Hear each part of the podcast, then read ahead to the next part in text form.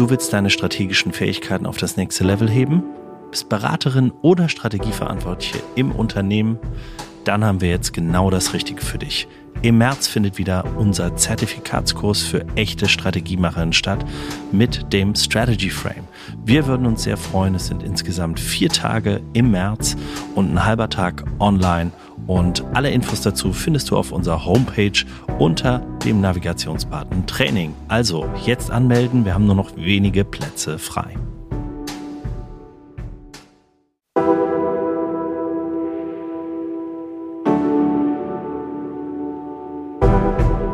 Herzlich willkommen bei Hoffnung ist keine Strategie, dem Podcast für Strategiemacherinnen. Mein Name ist Christian Underwood, Unternehmer und Strategiemacher. Und mein Name ist Jürgen Weigand, Professor an der WHU Otto Beisheim School of Management.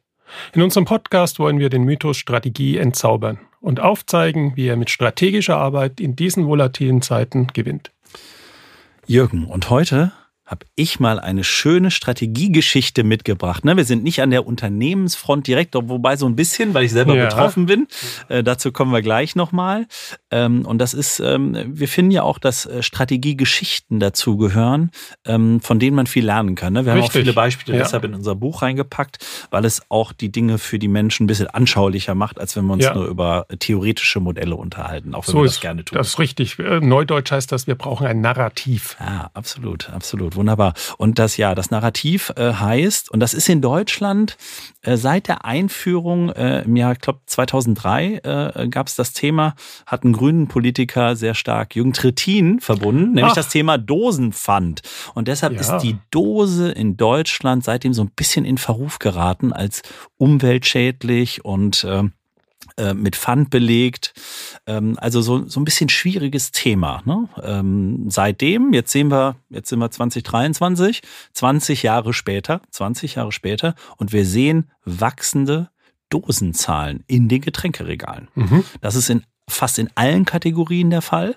Es gibt eine ganz besondere Kategorie, die hat es mir so ein bisschen persönlich angetan. Ja, aber bevor du das enthöst, lass mich fragen, ähm, was hat sich verändert? Wieso steigt die Anzahl von Dosen in den Regalen der Supermärkte. Ja, also ich glaube, dass das Thema ist, äh, Convenience ist ein absolut wichtiger Punkt. Äh, Mobilität von Getränken mhm. äh, ist auch ein wichtiger Punkt. Und das ist vielleicht ein Punkt, den man jetzt unter dem Gesichtspunkt des Dosenpfandes, äh, ne, und wenn ich an so 2003 zurückdenke, dann ist man im Auto gefahren und viele Kollegen haben einfach den Müll immer aus dem Auto geworfen. Ne? Ja, da lagen die Dosen ja. nämlich dann, das war nämlich ein Riesenproblem mit dem Aluminium.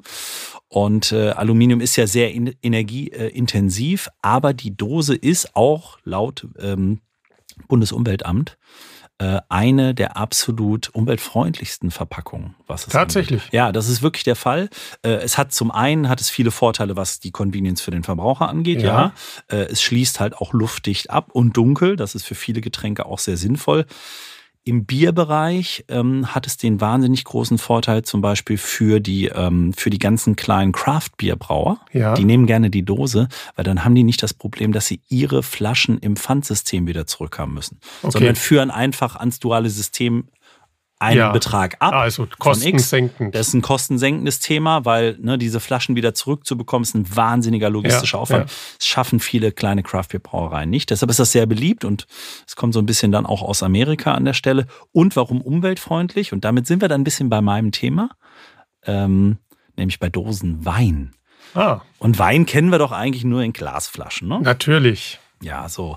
Äh, die Glasflasche dann würden jetzt auch alle sagen, es ist viel umweltfreundlicher, wenn das in Glas verpackt ist. Aber da können wir jetzt auch mal mit einem Mythos aufräumen. Ja, wenn es ein Mehrwegprodukt ist, also mhm. wenn sie mehrfach verwendet ja. wird. Das funktioniert bei Wasser, das funktioniert ja auch bei anderen Getränken sehr gut. Beim Wein leider nicht. Ja, das ist mir auch schon aufgefallen. Genau, das heißt, was, wir haben Einwegglas. Ja, ja, was in den Glasmüll geht, ist in erster Linie Flaschen, Wein oder Sekt oder ähnliches. Absolut. Und das, das ist eigentlich ein Riesenproblem. Ähm, das heißt, wir verbinden bei Wein das Thema ja mit Qualität. Ja. Der Korken ist so ein ähnliches Thema. Ja. Ne? Äh, auch nicht wirklich umweltfreundlich, obwohl es halt ein Naturprodukt ist, aber mittlerweile so rar und auch mit der Gefahr, dass er den Wein zerstört. Ähm, aber, und das ist auch eine ähnliche Thematik, ne? Dose oder Flasche beim Wein, äh, Korken oder Schraubverschluss mhm. beim Wein, äh, dass man damit immer eine Art Qualität verbindet ähm, und auch sagt, das geht ja gar nicht. Ne? Also so eine, so eine Verbraucherhaltung oder auch insbesondere in großen Weintrinkerkreisen, und das ist sehr verbreitet in Deutschland, der Wein muss in der Flasche sein. Es gibt, glaube ich, sogar, ähm, die Winzer sind meist alle in einer sehr, sehr großen Vereinigung und Teil auch der Statuten dieser Vereinigung ist, dass der Wein eigentlich nur in Flaschen abgefüllt werden darf. Also es gibt eine Regulierung dazu ja, sozusagen. Das ist aber eigentlich eine Selbstregulierung mhm. der Winzer an sich. Die bricht so ein bisschen auf. Der eine oder andere hat es schon getan. Äh, und äh, wenn ich das so sagen darf, äh, jetzt hier so ein bisschen Werbung in eigener Sache mit Holy Grape, habe ich mit ein paar Freunden zusammen 2017 ähm, die allererste reine Dosenweinmarke in Deutschland auf den Markt gebracht. So, äh, ein persönlicher Antrieb, weil ich es einfach total spannend fand. Äh, und äh, du kennst mich so ein bisschen anecken, mag ich auch, ja. ne? Und Diskussionen führen, in den Konflikt gehen. Und das ist ein super Thema, wenn man ein bisschen Konflikt haben will und den Leuten trotzdem belegen will, dass man ein Top-Produkt da drin hat. Das muss kein billiger Wein, das kann Top-Wein sein. Und es hat so viele wahnsinnige Vorteile. Und sichert auch die Zukunftsfähigkeit des Weines. Also Sustainability sozusagen. Ja, absolut, absolut. Und was ich jetzt spannend finde, ja, du sagtest ja, du eckst gern an, aber trotzdem, also die Eigenmotivation ist ja das eine, die Marktanalyse ist ja das andere. Wenn mhm. du so eine ähm, neue Idee auf den Markt bringen willst, war dir klar, dass es dafür eine ausreichende Nachfrage geben würde oder wie bist ja. du da vorgegangen? Natürlich haben wir uns die Marktanalysen angeschaut, aber ich habe mir eher die Marktanalysen aus anderen Ländern angeschaut erstmal. Ja. Ne? Und um zu sehen, was passiert denn da so. Und ähm, äh, in Amerika ist es ein absolutes Hype-Thema. Ähm, und zwar nicht erst seit gestern, sondern wirklich jetzt schon seit vielen, vielen Jahren ähm, der jüngeren Vergangenheit. Auf die Vergangenheit der Dose komme ich dann gleich nochmal zu sprechen. Das heißt, ähm, äh, Francis Coppola wird ja. mit seiner äh, Dose der, äh, der Sophia Mini 2004 äh, und wer Francis Coppola nicht kennt, wir packen es gerne nochmal in die Show Notes. Fallen ja ein paar Filme ein. Der Pate. Ja, der Pate, genau. Apokalypse Now. Ja, also ein Regisseur ja. eigentlich, der gesagt hat, wir machen jetzt Dosenwein. Also hatte große Weingüter, auch in Kalifornien, und hat gesagt, jetzt machen wir mal Dosenwein. Jetzt, und jetzt sagen alle so vielleicht so, boah, ja, okay, die Amerikaner, die sind sich auch für nichts zu schade äh, die trinken Wein aus Dosen, das geht ja gar nicht. Also geschmacklich vielleicht ein Problem, dann habe ich das Metall da irgendwie. Ja. Dann muss ich aber auch sagen, ähm, in Deutschland hatten wir mal eine ganz große Innovationskraft, denn die Dose an sich ist eine Erfindung eines Deutschen. Tatsächlich. Ja, ist eine Erfindung eines Deutschen, der sie aber, und jetzt kommt's, ähm, ja, äh, schon vor dem Krieg nach Amerika gebracht hat. Und wo entstand dann das erste Dosenbier. Das entstand nämlich in Amerika 1935 Krügers. Mhm. Eins der ersten Dosenbiere überhaupt. Äh, heute wird so eine Dose für ungefähr 20.000 Dollar gehandelt, wenn man so eine haben möchte. Also finde ich ein sehr, sehr äh, spannendes Thema. Und ähm, es gab dann aber auch schon 1936 die ersten Versuche US-amerikanischer Winzer bis in die 50er Jahre rein. Und das finde ich total spannend, Wein in die Dose zu packen. Mhm. Also es ist gar nicht so modern, es ist eigentlich schon ein sehr, sehr altes Thema, aber man hatte wahnsinnige Probleme. Äh, das Thema ist nämlich, äh, das Metall reagiert mit dem Wein. Genau, das wollte ich ansprechen. Ja, genau, ja. das ist ein Riesenthema. Wir hatten äh, also sozusagen große Instabilität des Getränks, mhm. was beim Wein sehr, sehr schwierig ist. Dann hat man den in der Dose, dann kippt der relativ schnell. Und man konnte das auch mit Zugaben in den Wein äh, lange nicht stabil genug halten, dass das funktioniert. Also es war sozusagen, es ist eine Innovationsgeschichte, an der man sehr, sehr lange eigentlich gearbeitet hat. Ähm, und da gibt's viele Experimente in den 50er Jahren bis in die 70er, 80er Jahre, wo wirklich sehr, sehr große Produzenten das dann auch versucht haben. Denn die Anwendungsfälle sind ja, wenn wir jetzt heute an Deutschland denken, ähm, dann haben wir sowas wie Karneval vielleicht, wo wir kein Glas verwenden sollten. Ja. Aber jetzt denken wir mal so in die 80er Jahre zurück. Airlines. Ne? Also Glasflaschen, okay, dann kann man kleine Glasflaschen machen, aber da dachte man so Dose super. Und somit gab es die ersten Airlines, die diese Themen auch gestartet haben. Und eine wahnsinnig große, und das fand ich auch sehr spannend, 1977 startete einer der allergrößten Getränkeproduzenten der Welt das Weinexperiment. Weißt du, kannst du dir ungefähr vorstellen, welche Company das sein kann? Eine sehr bekannte, weltweit vertreten, Coca-Cola? Absolut. Coca-Cola ist in das Thema Dosenwein eingestiegen, hat sich ähm, äh, die New Yorker Weinmarke Taylor's Wine Company äh, unter den Nagel gerissen ähm, oder vielmehr gekauft äh, und da versucht, in diesen Markt zu kommen. Also ein wahnsinnig äh, krasses Thema äh, an der Stelle. Und ähm, ja, und das ist auch so das erste goldene Zeitalter des Dosenweins. Hat es denn funktioniert für Coca-Cola? Ja, dazu komme ich gleich nochmal. Der Durchbruch ist leider nicht gelungen. Mhm. Äh, das muss man ganz klar sagen. Der, der Durchbruch ist nicht gelungen. Es gab aber in dieser Zeit, 1979, ähm, wirklich insbesondere viele kalifornische Chablis, äh, äh, Burgunder und Roséweine. Rosé ist in der Dose auch heute noch ein absolutes Top-Thema, mhm. was ansonsten ja Nischenprodukt ist. Ja. Im Dosenweinsegment funktioniert das, aber es gab dann in den USA in 45 Staaten 1979 Dosenwein verfügbar. So, ne? Und wenn man dieses Thema Dosenwein recherchiert, landet man eigentlich immer nur bei Francis Coppola und man denkt so, das äh, ist, ist nicht vorher passiert. Also äh, total spannendes Thema, dass da so viel passiert ist. Und es gibt einen Weinsammler, einen Dosenweinsammler, Alan Green, äh, Winzer aus Kalifornien, der es auch ins Guinness-Buch der Rekorde 2015 geschafft hat, mit der größten Dosenweinsammlung, nämlich mit 449 unterschiedlichen Dosen. Sensationell. Also, gar kein so neues Thema, aber die Innovationsgeschichte hat wahnsinnig lang äh, gedauert und ich bin eben auf das Thema Airlines gekommen. United Airlines, Richard Arnold, Vice President für Food Services Operations, ähm, hat 1981 äh, der New York Times äh, zufolge, ne, äh, es sechs Wochen versucht, die Taylor Cans, und zwar die Taylor Cans von mhm. Coca-Cola dann, ja.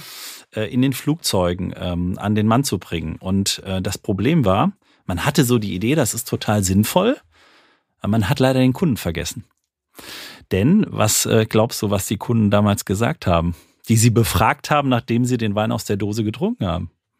Dass er nicht so schmeckt wie der Wein aus der Flasche. Ja, 40 Prozent der Weintrinker an Bord von United Airlines haben gesagt, wir mögen es nicht oder wir hassen es.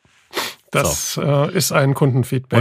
Und, genau, und das ist das Thema, warum damals auch Coca-Cola, wo man ja gesagt hätte, die hätten jetzt die Chance, das wirklich durch den, in den Markt zu pushen, global ja. zu pushen, wieder aus dem Business ausgestiegen ist. Und so ging dann auch äh, dieses äh, erste große goldene Zeitalter des Dosenweins ähm, Ende der 70er, äh, ne, 1981 dann auch zu Ende. United Airlines hat das Thema wieder rausgenommen.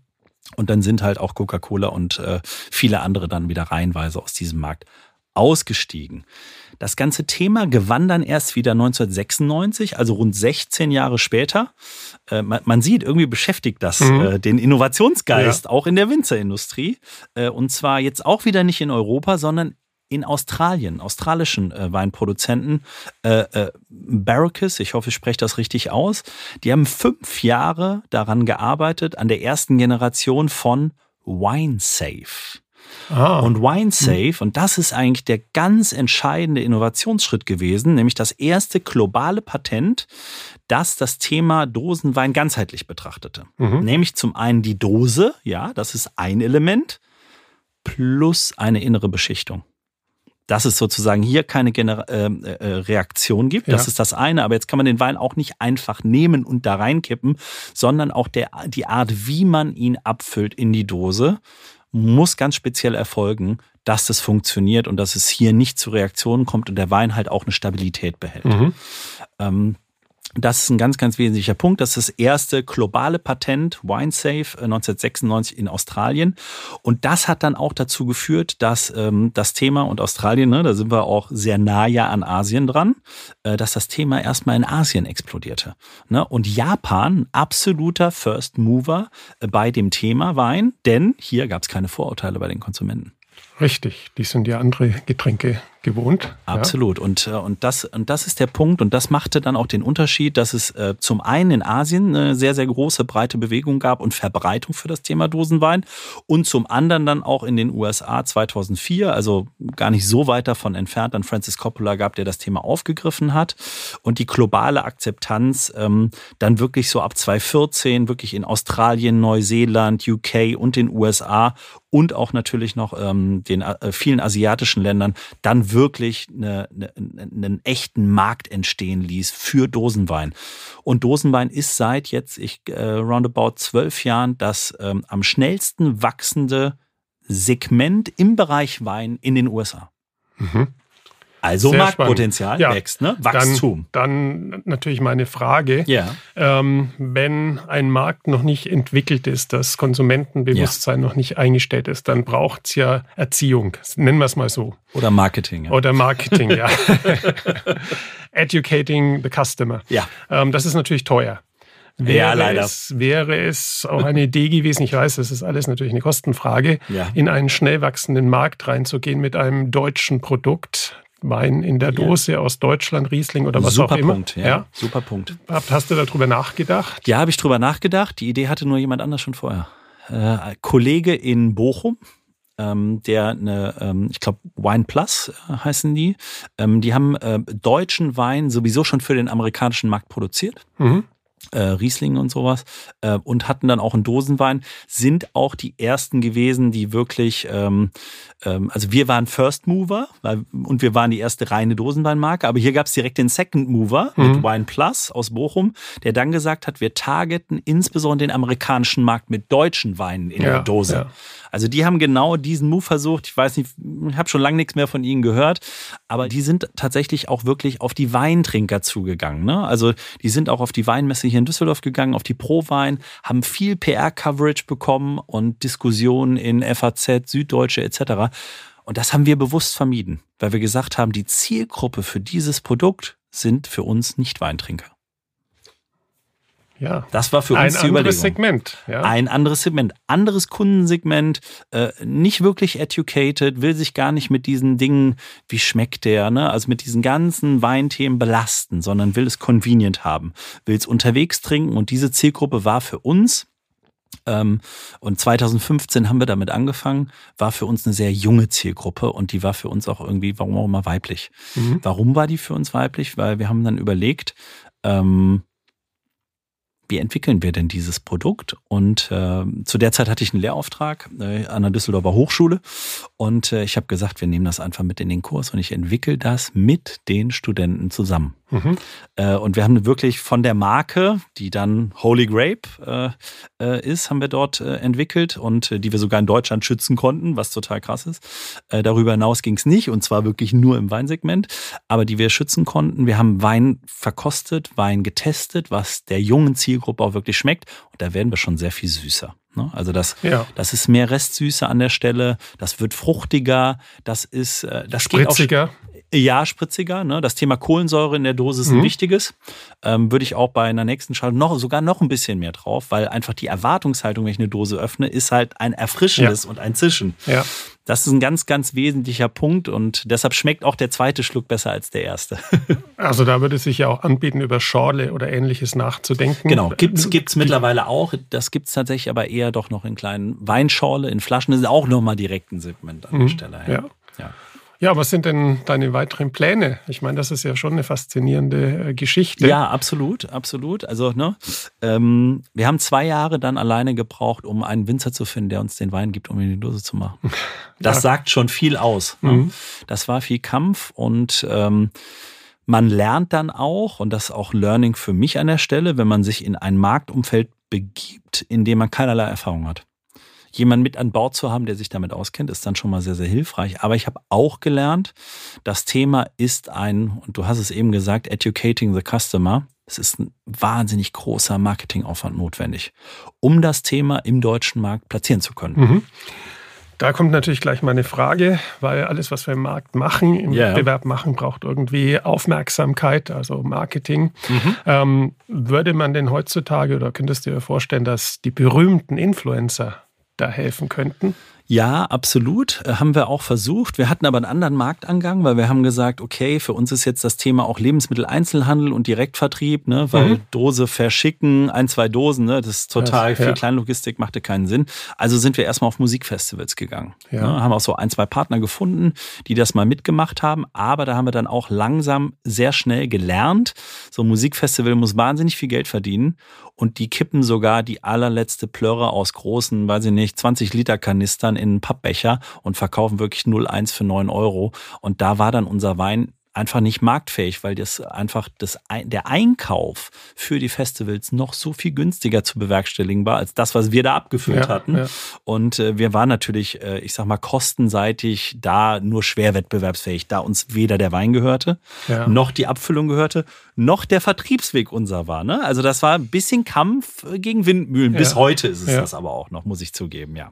Also auch viel gelernt, ähm, viel Learning nochmal an der Stelle gehabt. Und dann kam Corona. Das heißt, dieser Vertriebsweg Festival war von heute auf morgen weg. Weg.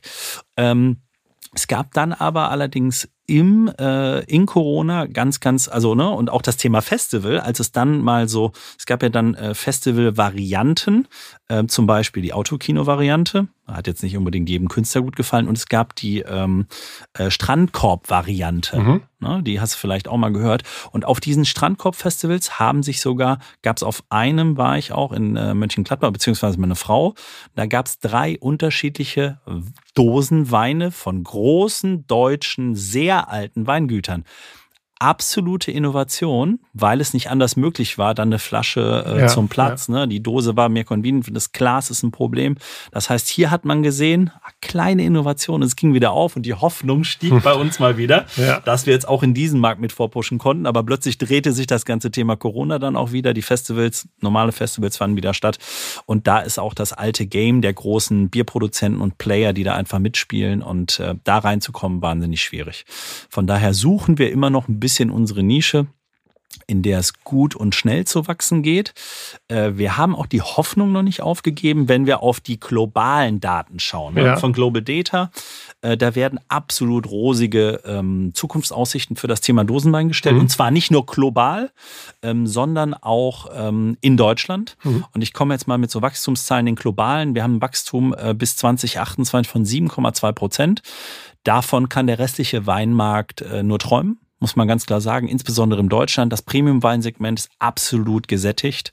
Äh, auch deutsche Weine ist absolut gesättigt und es reicht heute ja auch nicht mehr nur irgendwie mal ein schickes Etikett zu haben. Ne? Also Differenzierung ja. wird alles oder ist alles und wir sprechen hier insgesamt dann auch vom 16 Milliarden Dollar Markt.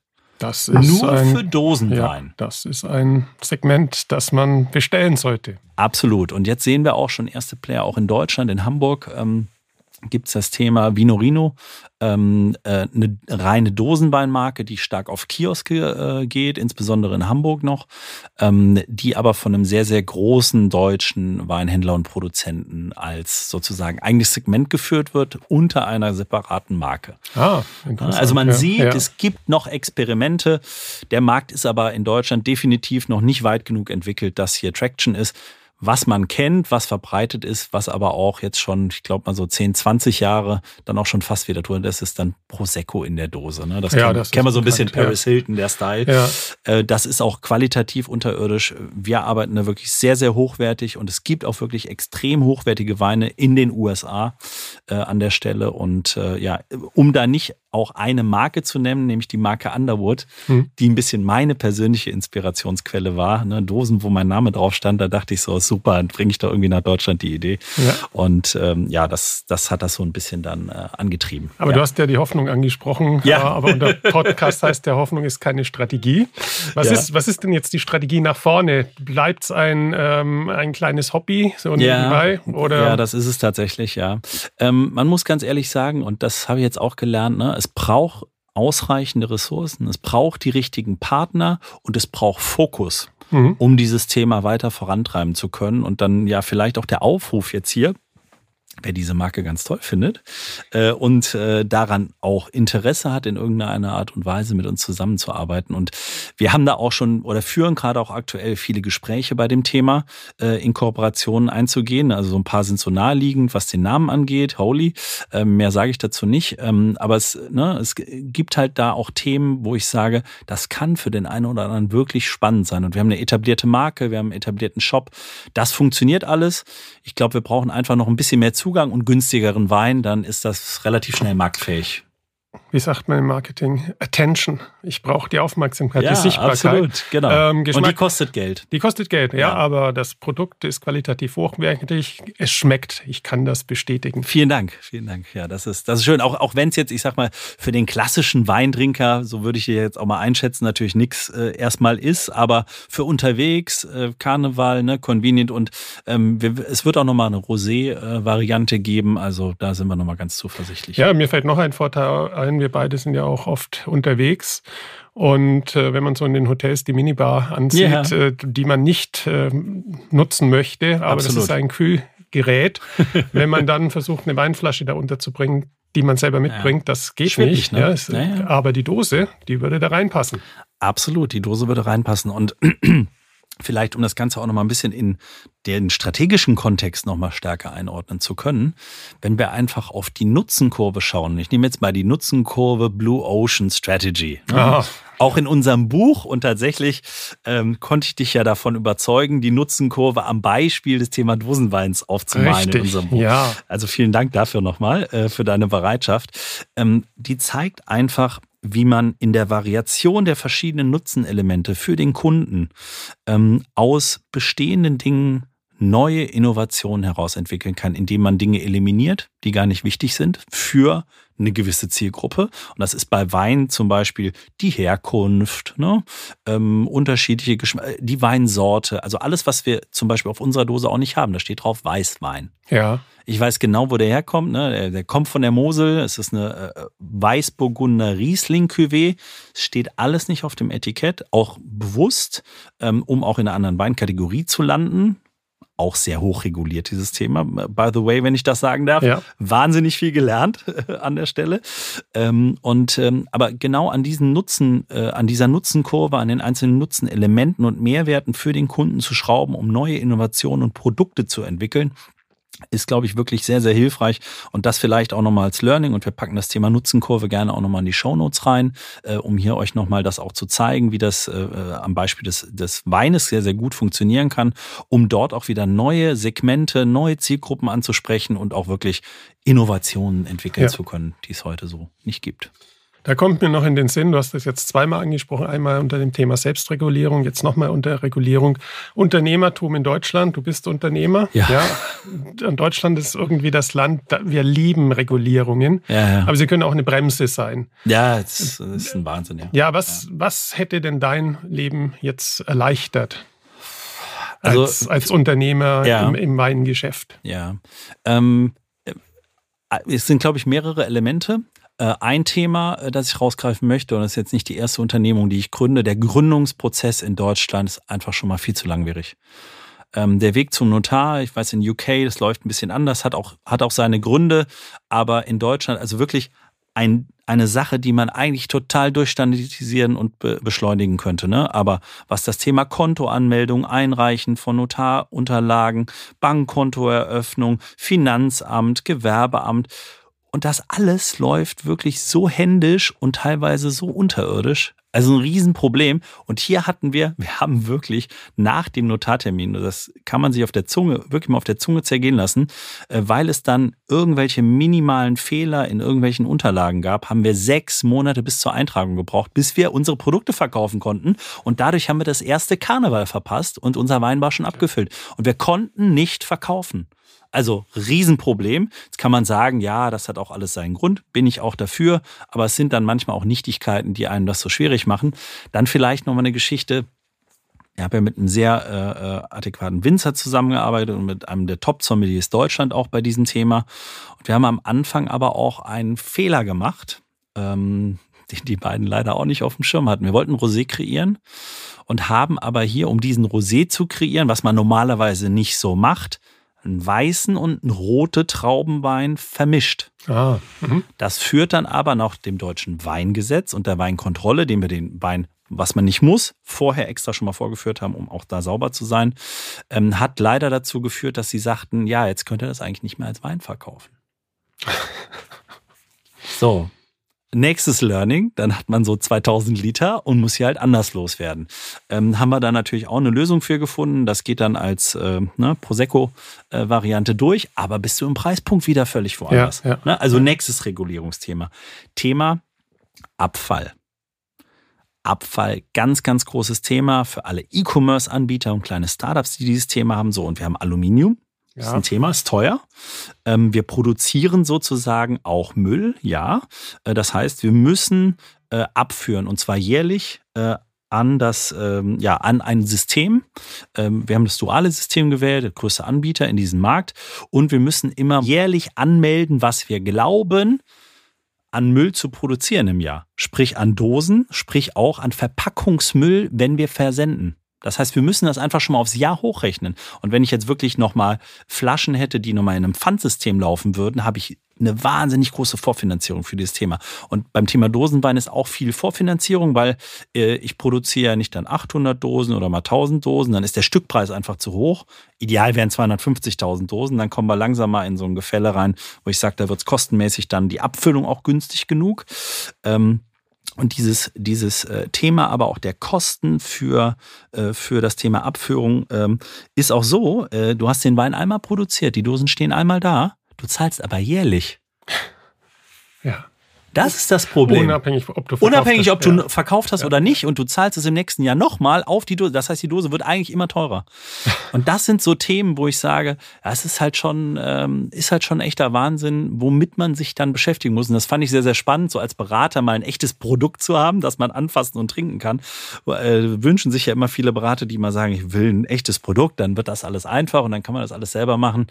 Muss ich sagen, großes Learning äh, und auch großen Respekt äh, für, den, für die Menschen, Menschen, die in diesen Branchen arbeiten. Und diese Branchen haben auch, das ist jetzt kein regulatorisches Learning, aber auch ein Learning, ähm, diese Märkte haben auch eigene Logiken sei es der LEH hat seine eigene Logik, äh, Kiosk-Systeme haben ihre eigene Logik, Vertrieb ähm, sozusagen äh, also direkt an den Consumer, also äh, ne, ähm, äh, Direct to Consumer äh, im E-Commerce haben ihre eigene Logik und man muss sich entscheiden, welches Spiel man spielen will und wie man den Vertrieb richtig einsetzt, denn man braucht eine große Vertriebspower.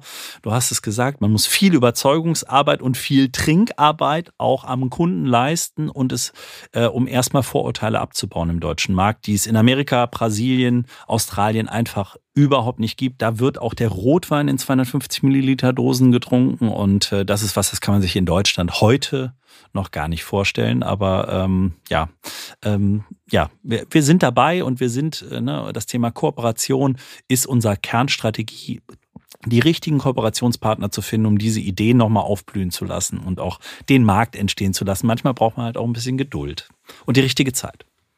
Also ganz, ganz spannende Geschichte, Christian. Jetzt wollte ich dich natürlich fragen, was ist denn jetzt so der, der Schlusssatz? Ja. Jetzt hast du Kooperationen angesprochen, aber ich will dir ja. trotzdem die Gelegenheit geben. Was ist denn dein Gerne. Schlusssatz? Ja, mein Schlusssatz ist, ähm, und das vielleicht auch ein bisschen als Selbstkritik, äh, wenn ihr euer Business starten wollt, ähm, macht keine halben Sachen. Wenn ihr es macht, macht's richtig und setzt das alles drauf ein, bedenkt das alles mit. Wir haben am Anfang definitiv viel zu wenig fürs Marketing vorgesehen großer Fehler, weil wir relativ schnell profitabel auch mit dem Thema sein wollten und ähm, wenn man was macht und wenn man so ein Business angehen möchte, dann macht keine halben Sachen und macht es dann wirklich richtig.